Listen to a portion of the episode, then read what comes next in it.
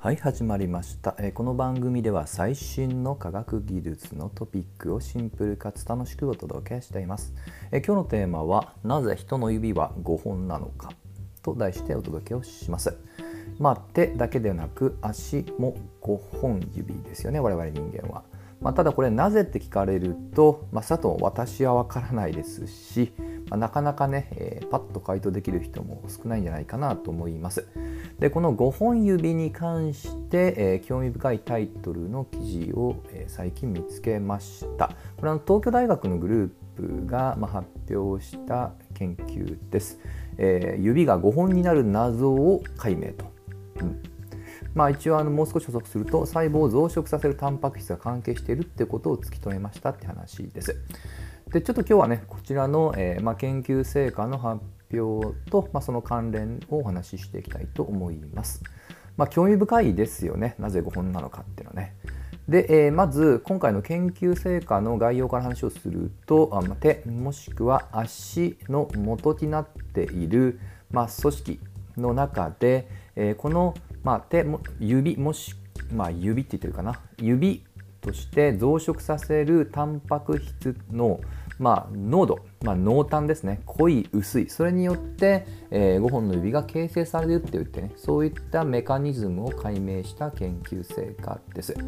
でこのタンパク質この濃度に関係するタンパク質のことを SHH ちょっとどう発音していいかわからないのでそのまま読み上げますと。まあ、ただし、えー、もう一歩だけ補足すると実はこの東京大学の研究グループっていうのは、えー、また以前にね数年前だと思うんですけど、えー、細胞の中で必要な分子を、え運ぶ分子モーターと呼ばれているタンパク質の、まあ、発見をしたところとしても有名ですね。えーまあ、KIF3B とかね、まあ、ちょっと細かいので割愛しますけども、まあ、そういった、あのー、もの、まあ、分子モーターと書いてますけどね、まあ、さながらベルトコンベヤーみたいな形でえっちらおっちらと、まあ、必要な物質を運んでいくと。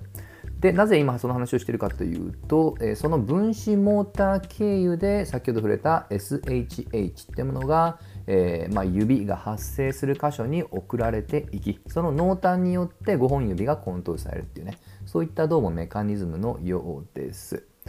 まあ、さっきから SHH って言ってますけどこれはですねソニックヘッジホッグという名前が正式で、まあ、その略称ですね。まあなんかちょっとねあの専門用語にしては、まあ、ちょっとかっ好がいい気がします。でこれはですねちょっとウィキとかを見たんですけどもあのヘッジホックってどうもハリネズミの意味を持つ言葉だそうです。これちょっと初めて知りました。でこれは、えー、過去この、まあ、同じような実験の結果、えー、この SHH をね例えば遺伝子編集とかで制御をしてえー、あえて発生させないようにしたらどうなるかってことをやっていくと、えー、結構いろんな箇所にね、まあ、突起物っていうのが生じて、まあ、それがちょっとハリネズミに似ていたとかねそういった過去の研究の、あの、まあ、ストーリーがねつな、がってるようです。じゃあソニックっていうのは何かっていうと、えー、これはですねあのゲームのキャラこれあのセガが出した当時流行っていたゲームに、まあ、ソニックホニャラっていうのがあってそこのゲームキャラにソニックヘッジホックっていう、まあ、まさにその同姓同名のね名前がありました。まあありましたと言いますか要はそこから取ってますよっていうオチです。はい、まあ、ということでねもちろんヘッジホックっていうけんちゃんとした研究の過程もありますが、えソニックも完全にゲームキャラから取っていますのであのまあ何て言うんでしょうね、まあ、ちょっと余談にはなってきますけどなかなか自由な研究グループだなとちょっと思いました。今のはあの海外のとある研究グループなんですけども、まあ、ちょっと気になったのでね他に面白い名前あるのかなって辿っていくとなんと日本の研究グループで、えー、ピカチュウね、あのポケモンのピカチュウから、えー、名前を取ったタンパク質。通称ピカチュリンというものも一応正式にありました、うん。まあ、結構個人的にはあの何度も言いたいぐらい好きな五感ですね。まあ思った以上にねあのそういった遊び心のある研究者たちはいるんだなっていうぐらいで一旦あの本題に戻したいと思います。で今回分かったのがこの SHH もそうなんですけど、まあ、それを運んでいく分子モーターと。で分子モーターは他にも別のタンパク質をあの指のねそのちょうどヘリ外縁の部分にも輸送しているってことも分かっており、まあ、そういったね複数の経路とそれによって生じた濃淡によってちょうどいい塩梅で、えー、5本っていうものが、まあ、セレクトされていくと。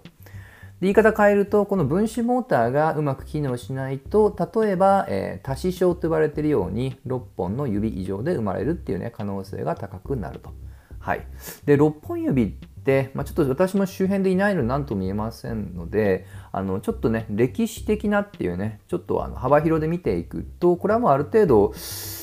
結構私も歴史書でいくつか読んだのである程度事実かもしれませんが豊臣秀吉はま6本指だったんじゃないかっていうことでは、えー、結構有名な話です。これあの一応歴史書にも、ま、記載があの複数の、ね、書籍でどうもあるみたいですので、えー、ま、ちょっと初めて聞いたよって方はちょっと検索してみてください。はい、結構ねあの豊臣秀吉多子賞もしくは6本指とかで、まあ、サイトにも結構ヒットはしています、まあ、ただねだからあのこれの、まあ、特に豊臣秀吉一度は天下を取った人間ですのでこれと6本指の因果関係を言いたいわけじゃ全くないです。単に有名人の一人がそうだったよってことです。まあこれはちょっとなんとなくね人間なので因果関係とかねあの例えばねまあ普通に考えたらやっぱりある程度のコンプレックスを感じる可能性もありますので、まあ、それをね、えー、まあ一つのまあなんていうのかな、えー、まあ自身のね頑張るきっかけにしたとかねまあ、そういった話はなんとなく作りやすいですが、まあ、そこまでも、えー、ファクトとして、まあ、出てるわけじゃ全くないのでね、ちなみに今の医学ですとこの多子症っていうのはね、えー、早めに治療すれば一応もう治療はできるようです。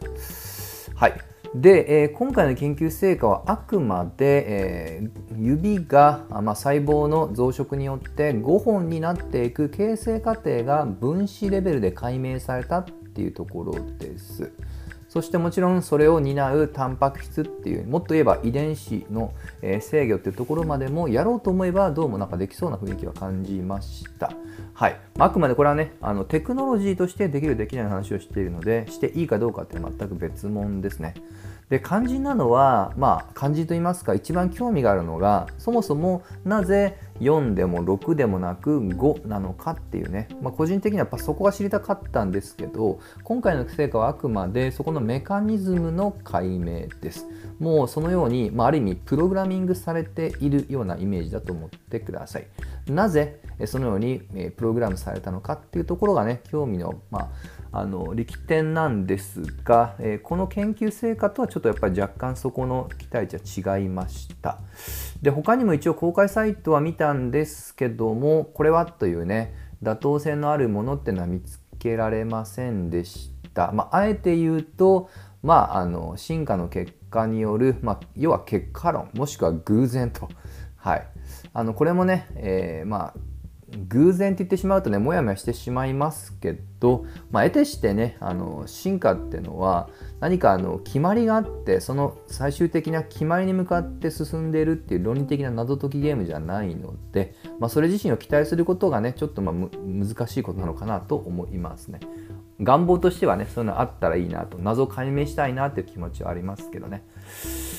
はいまあ、あの原因はともかくとしてただやっぱり今回の成果のように、えー、まあ、5本指になるあの形成過程を、ね、知るっていうことは少なくとも、まあ、今後の例えばですけど、えー、医療行為とかねそういったね治すねえー、不自由な思いをしている人を助けるっていう意味に関しては極めて意義が高いと思いますし、まあ、今回ねまあ、5本指っていう原因はともかくとしてそのメカニズムが分かるとあの多分ですけど5本指になったことによって、まあ、文明もしくは科学技術の進化にはおそらく影響していると思います。まあ、例えば、えー、分かりやすい例で言うと十進数っていうのはね、まあ、これはまあおそらく調べるまでもなく、まあ、両手の数が10だから日常生活でまあ主に手ですかね手を使って数えるっていう行為を鑑みるとやっぱり10が都合いいだろうなと思いますしねもし指の数が8本だったら発信数を選んだかもしれないと。はい。